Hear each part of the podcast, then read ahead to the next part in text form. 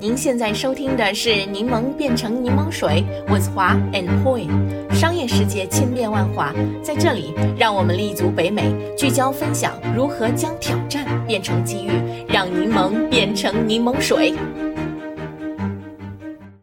你们听众朋友们，大家好，我是余华。大家好，我是 Poi。会今天呢，在我们的播客节目里呢，我想跟大家一起聊聊最近美国硅谷发生的一个充满戏剧性的一个商业新闻。大家也可能知道了，那就是 Open AI 的这个前董事会发生政变，把 Open AI 的 CEO、世界 AI 的这个封面人物 Sam Altman 解雇的这个消息。这个新闻啊，整个进展的过程可以说真的是比一部真实的电影还具有戏剧性啊。对，然后弄得我自从那个事件发生以后，好像是两周之前就一直在紧紧追踪这个新闻，就生怕错过了任何的这种 juicy 的这种细节。嗯，是的，很多人啊，把这个 Open AI 的这个新闻拿来和历史上发生过的其他的一些先例比较，那这件事情的 drama 程度大概只有一九八五年乔布斯被苹果董事会踢出局的故事可以与之媲美了。嗯，好像也应该是的。那么，在我们深入去分析这个案例之前呢，啊，我先来简单的总结一下，就是 Sam 被炒的这个新闻的前前后后。嗯，他的事情发生在美国西部时间十一月十七号星期五，Open AI 的这个董事会呢，就忽然之间宣布要解雇 CEO Sam Altman，并且呢罢免了董事会主席 Greg Brockman，然后呢就任命了 CTO Mira Murato 为临时的 CEO。然后呢，消息一传出呢，同时兼任公司总裁职务的 Brockman 就立即宣布抗议，然后他就辞职了。那这个新闻呢，立即就在整个商业世界里面呢，就引起了轩然大波。同时呢，董事会呢在做出这个决定之前啊，也没有跟这个 OpenAI 的一些主要的投资人，像微软进行沟通，因此呢，就导致了很多的猜疑。那接下来的就是在整个周末的大部分时间里呢，在微软那些比较大的投资人的督促之下呢，Altman 就跟这个董事会进行了非常激烈的讨论。而且呢，几乎有一段时间还似乎很有望就被恢复他的职务啊。但是呢，好像那个周末董事会和奥特曼的协商就出现了问题。第一位临时 CEO Mira 呢，就因为公开表示支持奥特曼，所以呢，他就拒绝担任临时 CEO 的这个职位。于是董事会呢，就在短短的四十八小时之内呢，任命了前 Twitch CEO Emma Shear 就作为 Open AI 的这个第二位的这个临时 CEO。随着那个时候呢，就到了星期一，就快临近了。微软呢，就为了控制这个股票的价格，啊，CEO Satya Nadella 就迅速的做出了这个决定，宣布呢，Altman 跟这个 Brockman 将进入微软，在微软内部呢，就重新建立一个新的人工智能实验室，并且呢，宣布 OpenAI 的每位员工都可以离开公司，然后加入到这个微软的这个新的团队里面去。嗯，然后呢，与此同时啊，就从周末开始。几乎所有的这个 Open AI 的员工呢，都在签署了一份公开信，表示他们呢都会接受微软的这个提议，除非呢 Altman 跟 Brockman 回归，然后呢 Open AI 的这个董事会会必须要下台。啊，最有意思的呢，就是在周五的时候，支持 Sam 离开的这个公司的董事会成员 Open AI 的这个首席科学家 Ilya Sutskever 也似乎回心转意了啊，然后呢，他也开始支持 Sam。然后呢，就到了十一月二十一号，也就是周二的早晨，Sam Altman 跟 Greg Brockman 呢就宣布重新回到 OpenAI。那 OpenAI 的这个董事会呢也宣布重组，两位女性董事，一位呢是企业家 Tasha McCauley，另一位呢是 Georgetown 安全和这个新兴技术中心的战略总监 Helen Toner 就宣布了离开。然后呢，就由前 Salesforce 的这个联合 CEO Brett Taylor。跟前美国财政部部长 Larry Summers 成为这个新的董事会成员，那这个决定呢，就让所有的 OpenAI 的那些投资人啊、硅谷的领导人啊，还有 OpenAI 的这个员工都是皆大欢喜。听说他们还在那个旧金山的市中心进行了一个很大的一个 Block Party，庆祝 Sam 的回归。我刚才讲的已经是很简单了哦，这个简单的版本是不是听上去已经非常非常的复杂？是不是？是的，都已经绕晕了，没点背景知识啊，会都会被这个多方角力、反转再反转的情节绕晕的。我都能脑补出一场这个商战美剧大片了。那这个案例真的是有可能成为我们人类历史上一个决定性时刻。想必未来人们在追溯这个人工智能发展的历史过程当中啊，这个事件应该是有它独特的意义的。那 Chat GPT 呢？从去年此时来到我们身边以后啊，从政治、商业、法律、市场等各个角度，都已经迅速的在我们生活里面产生了非常重要的影响。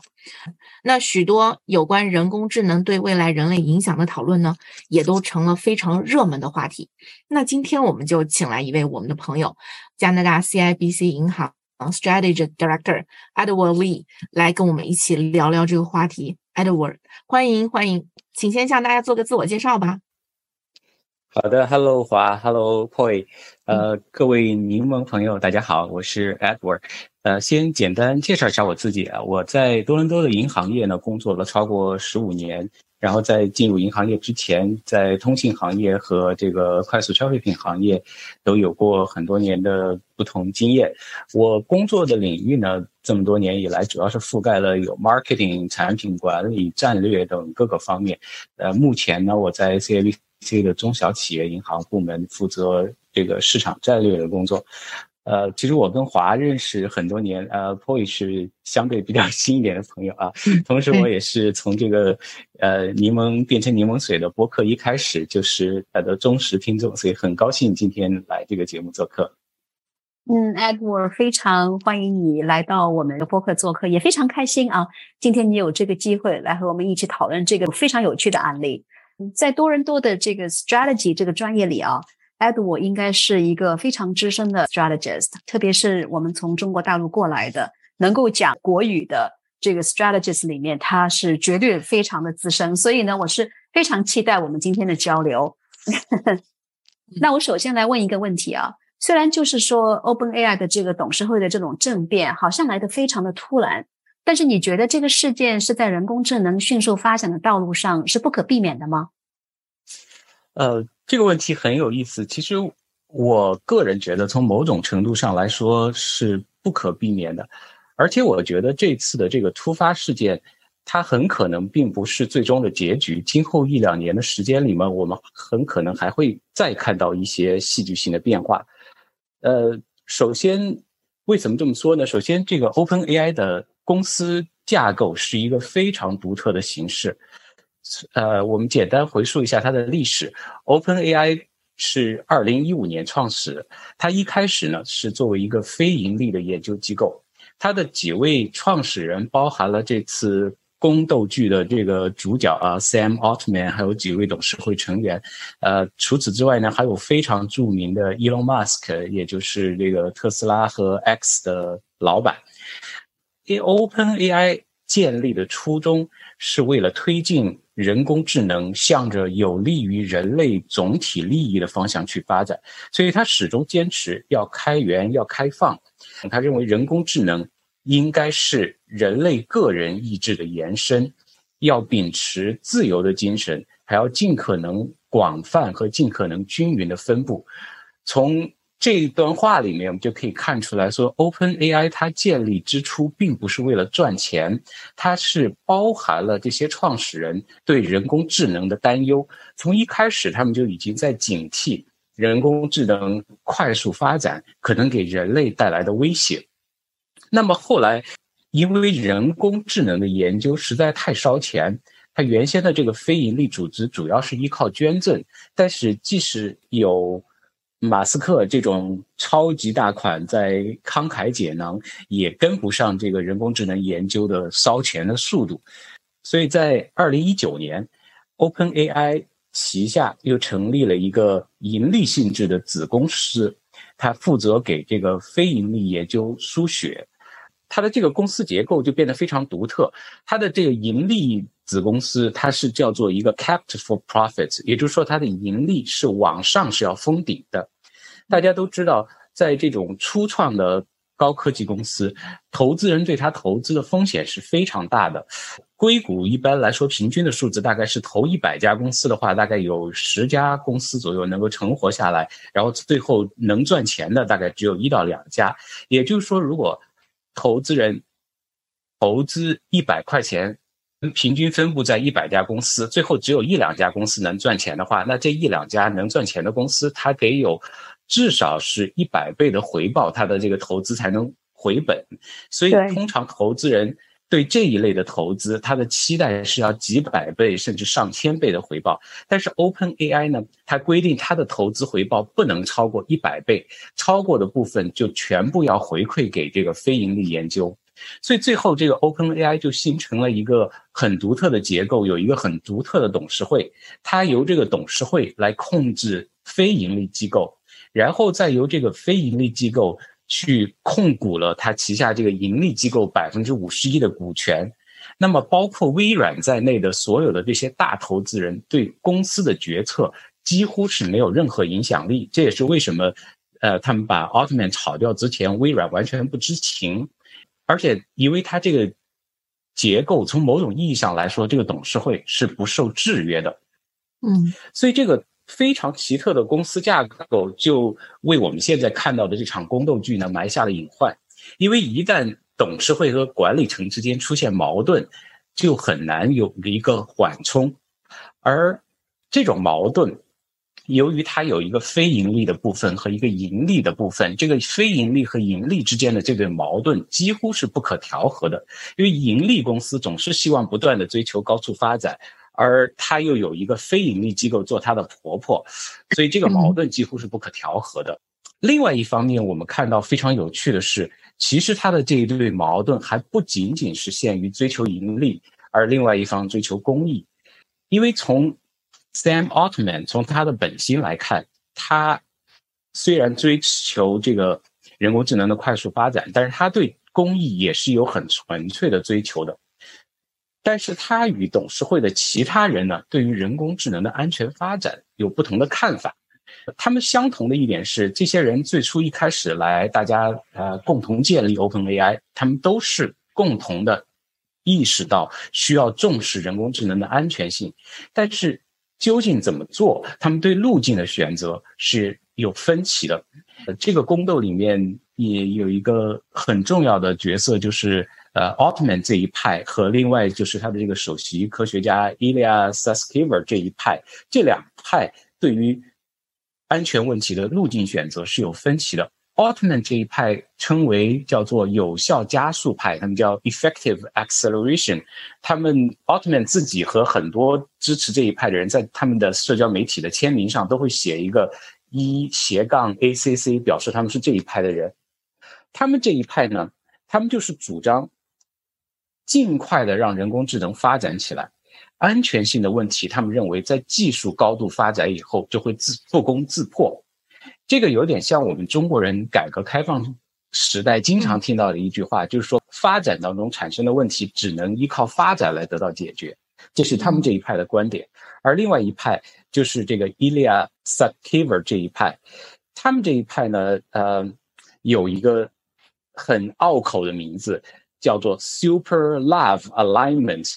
中文里面我们看到有一些人把它翻译成叫超级对齐派，还有一些中文自媒体就调侃他说是大爱派，因为他有个 Super Love，就是从说大爱派。他们这一派是个什么观点呢？他们就认为人工智能的安全问题不能依靠技术发展来解决，而相反呢，它要依靠抑制技术的发展来解决。伊利亚。我们知道，他除了在董事会啊之外，他是 OpenAI 的首席科学家。那么他在 OpenAI 内部，他搞了一个所谓 Super Alignment 超级对齐的项目。这个项目呢，就是要想办法，打个比方说，就是人工智能如果是一架车，他想办法给这个人工智能这个车加一个刹车，让人工智能不至于跑到反人类的轨道上去。那么这两派对安全问题的争议，这个时候就恰好与盈利和非盈利的这一对矛盾咬合在了一起。因为伊利亚搞的这个超级对齐，其实是一个非常耗费资源的事情。人工智能我们知道它本身就是非常能耗非常高的一个东西，它需要大量的计算机。就好比说现在油价很高，开车很贵，这个超级对齐的项目呢，就是说它要用把本来用来驱动汽车往前走的这个油耗里面拿出来。很大一部分，其中大概是要拿出五分之一到四分之一的这个油耗来做刹车。那这样子一做以后，它不但会减缓人工智能研究的速度，还会大大的增加它的运营成本。所以这个时候，技术路线之争，或者说对安全问题的分歧，就跟这个盈利的问题捆绑在了一起，这对矛盾就变得不可调和。那么我们再从 OpenAI 这个机构。独特的治理结构，呃，技术路线的分歧，盈利和非盈利之间的矛盾，这几个方面综合来看，所以我觉得说这场巨变绝对是有深层的原因的。嗯，你说的没错啊，不仅原因很深层，而且就是像你说的不可调和。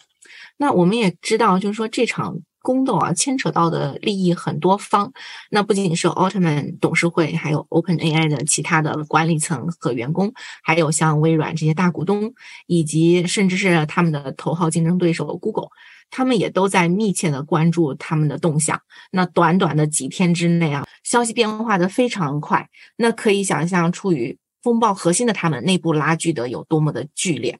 那 Edward 从 Open AI 的这个新闻里啊梳理下来看，核心是围绕着人工智能的安全和商业化的平衡展开的。但是我们在谈到 AI 的安全性的时候，和我们说汽车的安全性其实是完全不同的概念，应该说是完全不同的量级哈。那当我们考虑到汽车的安全性的时候，通常会想到安全气囊的质量啊。或者是刹车的效力啊等等，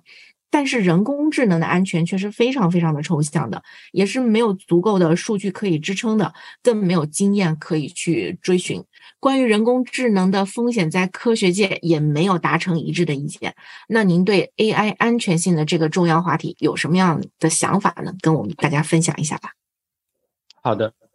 嗯，的确，人工智能的安全性是引起广泛关注的一个问题。而且很多时候是越对人工智能了解的深入，对它的安全性的担忧就越多。刚好前几天我听到那个 Economist 他的那个 podcast 的播客节目，对这个人工智能专家李飞飞做了一个专访。呃，李飞飞呢，我们知道他是一名华裔的美国计算机科学家，他在人工智能的领域做出过很多开创性的贡献。目前来说，他应该是全世界范围内是最前沿，也是在科学界和政府决策方面都具有呃广泛的国际影响力的最重要的科学家之一。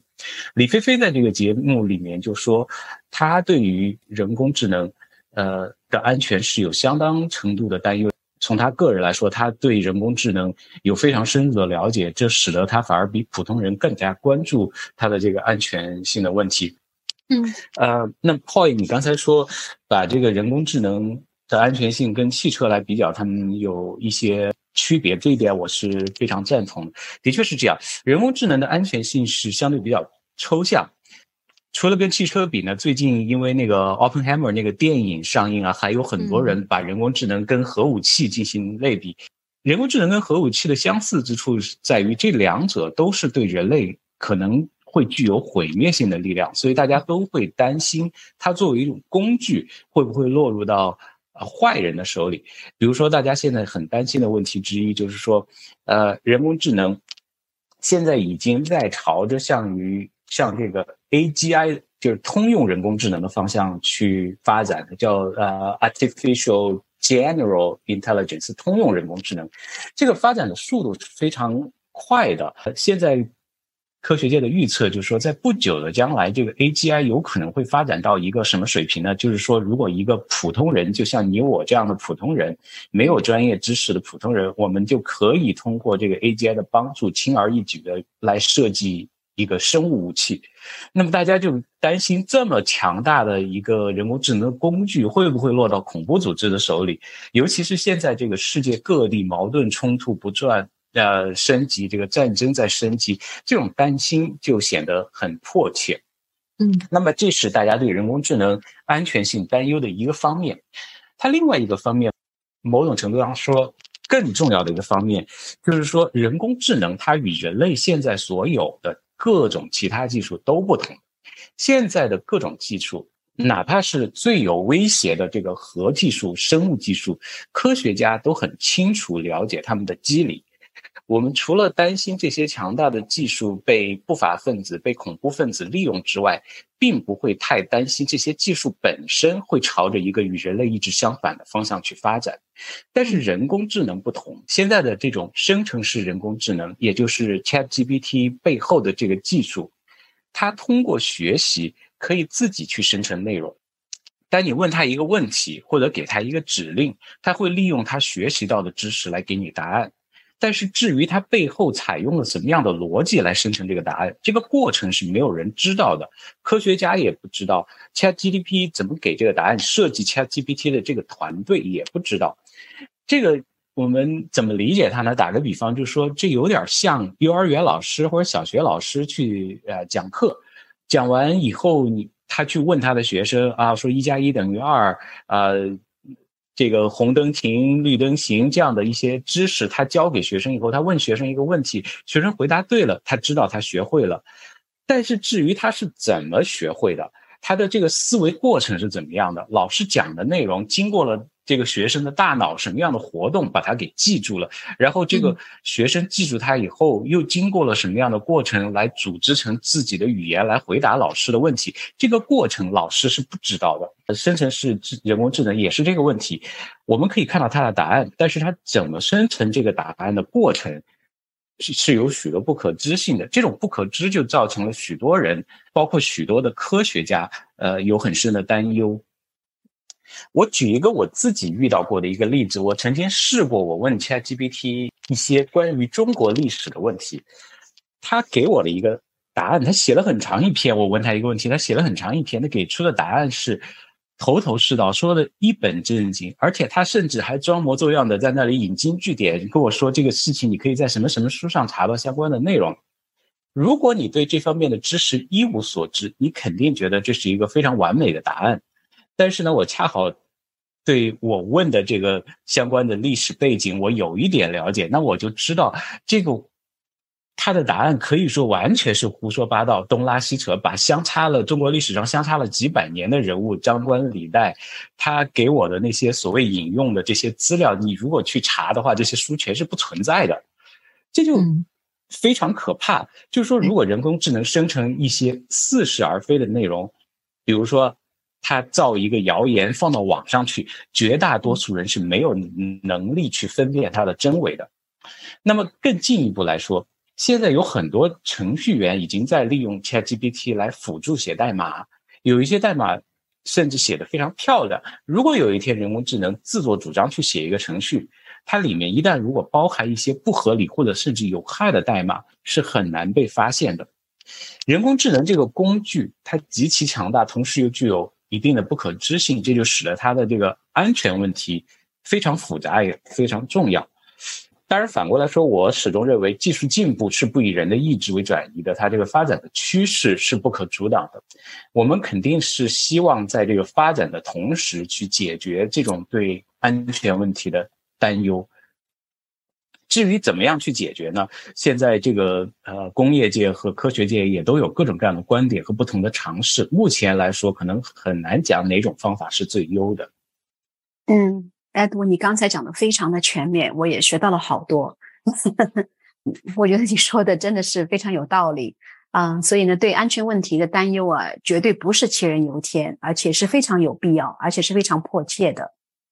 呃，我想再回到这个 Sam 的这个事件上。我们在准备这期播客的时候呢，啊，我说了，Altman 重回 Open AI 呢是 capitalist 战胜了这个 idealist，也就是说啊，金钱战胜了这个理想。因为微软呢和其他投资人在整个谈判过程中是起了非常大的作用，很多人也说微软是这个新闻里的一个大赢家之一。而且呢，你看啊，那个 Open AI 很多的这个员工啊，他们七百七十个员工，其中七百多位都已经签署了这份公开信。其实说来说去，虽然对这个公司的这个热爱我是毫不怀疑的，但是因为公司的价值，如果他们离开的话，就说如果 Sam 离开的话，他们本身赚钱的这个机会就会削减很多，是不是？嗯，而且呢，与此同时，就是两位有着这个学院派的这个背景的女性的这个董事会成员都双双离开了，所以我说是金钱战胜了这个理想。嗯，但是你说你其实不同意我的观点，你觉得是乌托邦与现实主义的这个斗争？那这里可以跟大家分享一下你为什么这么说吗？其实不能说我呃不同意你的观点啊，我其实觉得这里面的确是有这个金钱和理想的这个分歧和这个争斗在里面。我之所以觉得这是一个乌托邦跟现实主义之争。那么就回到前面我们提到的这两派对于安全问题的不同看法。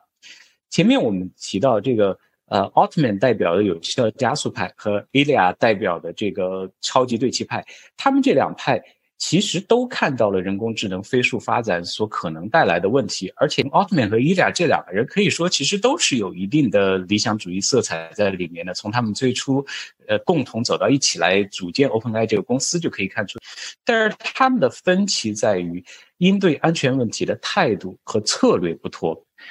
我之所以觉得这是乌托邦与现实主义之争呢，因为其中奥特曼他这种。用技术发展来带动安全问题的解决的这个态度，我觉得是一个比较务实的态度。而这个超级对齐派，甚至包括这个 OpenAI，它这个以非盈利组织来带动下面的盈利机构的这样一个组织结构的方式，它其实有点像是他想要通过一种超越金钱的方式来召唤。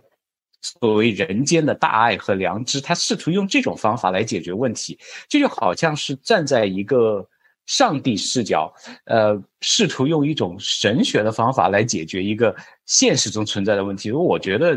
从我的观点来说，我觉得这是一个比较乌托邦的一个想法。但是呢，呃，不管。哪一派占到上风？这个人工智能的安全问题实在是太大了。我觉得它不是，也不应该是由某一家公司或者某一家研究机构来解决的。这个公共领域 （public sector），呃，包括政府啊、监管机构，他们的介入是迟早的。嗯，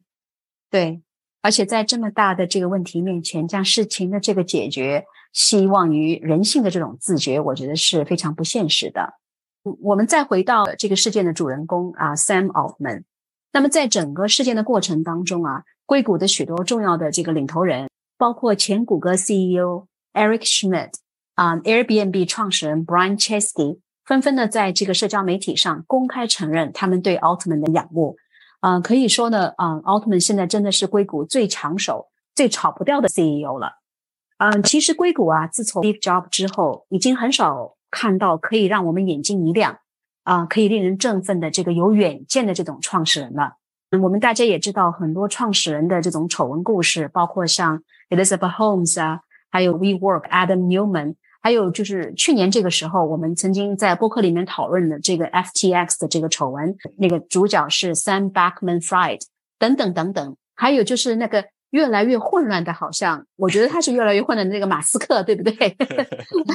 所以呢。在和这些人不同的是呢，我觉得奥特曼他在整个世界过程当中啊，表现的非常的优雅和沉着，而且呢，好像也从来没有和任何人争吵或者发脾气。但是与此同时呢，又是很有分寸的表达自己的观点。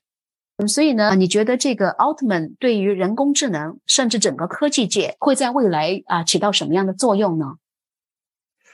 嗯，的确是奥特曼这个人，从我们至少目前呃看到的情况来讲，呃，的确是非常优雅、沉稳，应对非常合理。嗯，不过从这个事情本身来看，我觉得奥特曼回到 Open AI，可能对于人工智能的发展未必是一件好事，甚至从长远来看，对微软也未必是一件好事。嗯。我之所以这么觉得，我是认为，在任何一种技术，不管是人工智能还是其他的技术，在它的高速发展的时期，有一家独大总不是一件好事。再厉害的公司，再厉害的人，他也不可能是全能的。如果奥特曼真的离开 OpenAI，那 OpenAI 这个公司，包括它上面的这个非盈利机构，很有可能就会解体。一旦出现解体，那么人工智能的很多领军人物就有可能进入到其他公司里面去，或者是自己单独再搞一笔投资，再去做一个公司。那么这个时候就很可能造成一种百花齐放的局面，它有可能对整个行业的发展，甚至包括就是对于安全问题的最终解决，都有可能会产生积极的促进作用。嗯，没错。嗯，你说的这种概念叫做不破不立哈。其实很多行业都会有这种过程。那很多人从前公司出来以后，创办了新公司，那之前的很多的方法呀、思路啊、理念都会一脉相承。就像我们国内的这个快递，什么顺丰、申通、中通，巴拉巴拉巴拉什么的哈。那如果 Open AI 也是这么个历程的话，那它未来也就是变成人工智能的黄埔军校了。那这一次的事件被很多人称为是董事会政变。我们之前也说过，OpenAI 的公司结构和硅谷其他许多的创业企业都不太一样。呃，公司是起始于一个非盈利组织。那因为是非盈利组织，董事会的任务呢，就是监督公司 CEO 的表现。如果董事会觉得他没有很好的履行非盈利组织的这个使命的话，董事会的确是有权利把 CEO 给罢免的。但是 OpenAI 可不是一般的非营利组织。那在奥特曼的带领之下呢，他们已经成为人工智能的最前沿了。那奥特曼呢，也可以说是这其中的灵魂中的灵魂人物了。那这将会对世界未来科技的发展有着重要的影响。董事会这么摆一道，在整个过程当中就显得有些稚嫩，最后把事情就没有办成，还把自己搞得灰头土脸，惨淡出局。那么，Edward。嗯，为什么 OpenAI 会有这么一个没有商业经验的董事会组成呢？你怎么评价 OpenAI 董事会的这一次鲁莽之举呢？呃，毫无疑问，这个 OpenAI 之前的这个董事会是非常年轻，而且缺乏公司治理的经验。我觉得这里面有两个问题。第一个问题是，这帮人首先他们几乎是为了。追求一个乌托邦式的目标走到一起来的，他们最初的想法也不是创造一家公司，而是为了要建立一所所谓追求全人类共同利益的这么一家非盈利机构。历史的经验已经无数次验证，凡是这种看起来非常高尚、非常纯洁、非常伟大的这样的目标，在执行的过程中一定会出问题。具体到 OpenAI 来讲呢，因为它是一个非盈利机构。它的董事会的构成跟这个投资人出资多少、占多少股份是无关的。我们传统上一切行之有效的这种公司治理的手段也就都失效了。呃，第二个问题，我们来如果回到 OpenAI 的本来目标，它的本来目标就是要追求人工智能的可靠的发展。这个目标其实是很难由一家私营机构来完成的。呃。在过去，类似的这种工作通常都是由公共领域牵头的，比如说大学，比如说政府，还有这种政府间的国际组织等等。但是呢，人工智能的开发实在是太费钱了，就导致这个公共领域通常缺乏资金，它就很难介入。呃，刚才我提到 Economist 的博客。采访李飞飞，在这个采访当中呢，李飞飞也提到，现在美国已经没有任何一家大学，或者说由几所大学合作组成的一个科研机构，有能力来进行 OpenAI 所做的这种研究。在这种情况下，以一家组织架构非常奇特的私营机构来承担这么重的一个任务，而且又是在高速发展的，充满了。机遇与充满了诱惑的这样一家公司，它的董事会可以说时时刻刻都是如履薄冰。呃，好在呢，现在政变之后新加入的两位董事会成员啊，一位是美国的前任财政部部长，另外一位是有多年这个商业经验的 Salesforce 的前任 CEO。这两位可以说都是老谋深算之辈，有很深的背景，很多的经验，相信他们对于公司今后的稳定发展能够起到一定的作用。嗯，是的，我们这里撇开 OpenAI 前董事会的这个决定啊，是对还是错？嗯，但是我觉得其中一个很大的问题其实是董事会啊，他们没有跟投资人、当事人、员工进行任何的这个透明的这个交流，这也就是为什么几乎所有的人一致都去支持这个奥特曼的重要原因之一了。所以，哎，我我觉得从你的角度来讲，为什么这种透明的 communication 是一个 leader 非常重要的技能呢？呃，对华，我非常同意你的看法。呃，从这个案例当中，OpenAI 的董事会搞突然袭击，与 Altman 与这个员工都没有有效的沟通，这个绝对是一大败笔。有一句鸡汤啊，就说一个人独行可以走得更快，但是一个团队可以走得更远。那么，但凡你有超过一个人组成了一个团队，人与人之间就一定有沟通的问题。对于任何一件事、任何一句话，每个人都会有自己的理解和自己的看法。所以，只有通过及时的沟通，而且是要充分的、真诚的、有效的沟通，才能让一个团队有共同的目标，才可以协同作战。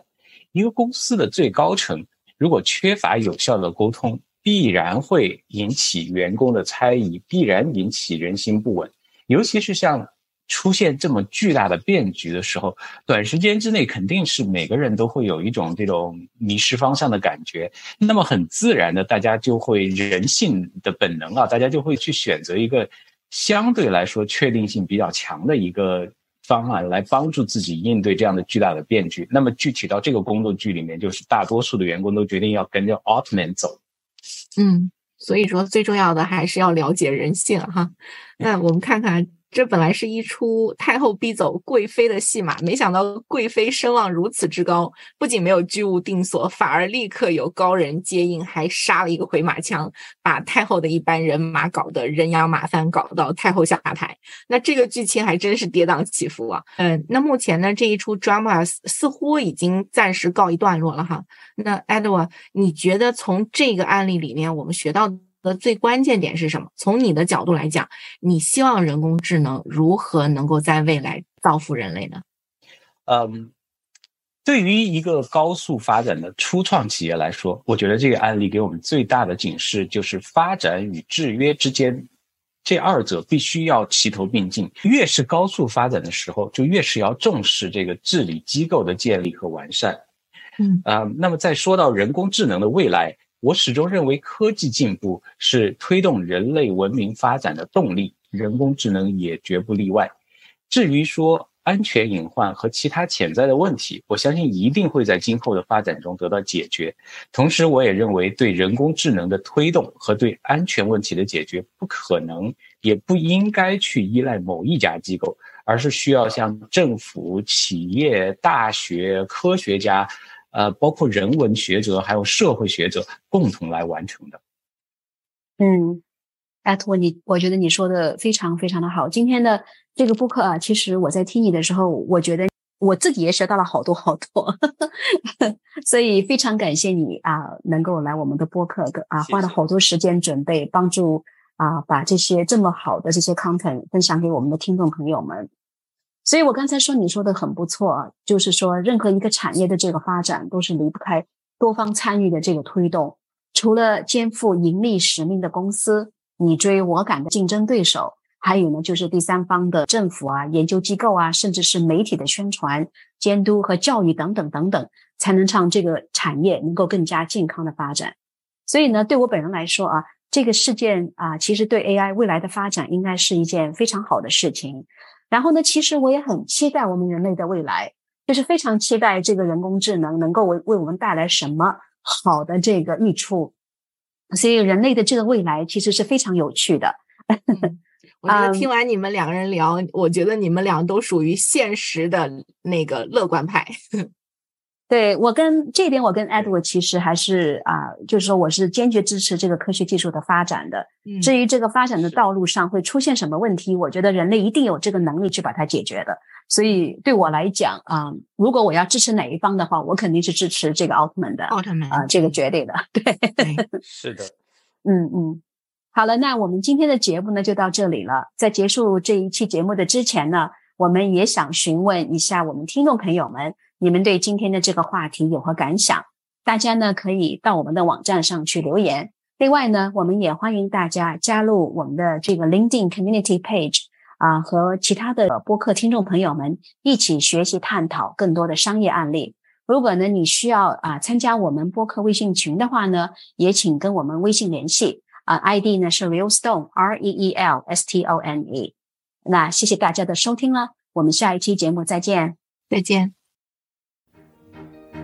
感谢收听我们这一期的内容，欢迎订阅我们的 Podcast 频道，搜索“柠檬变成柠檬水”。我们期待与你一起热爱学习、热爱思考、热爱品牌、热爱挑战。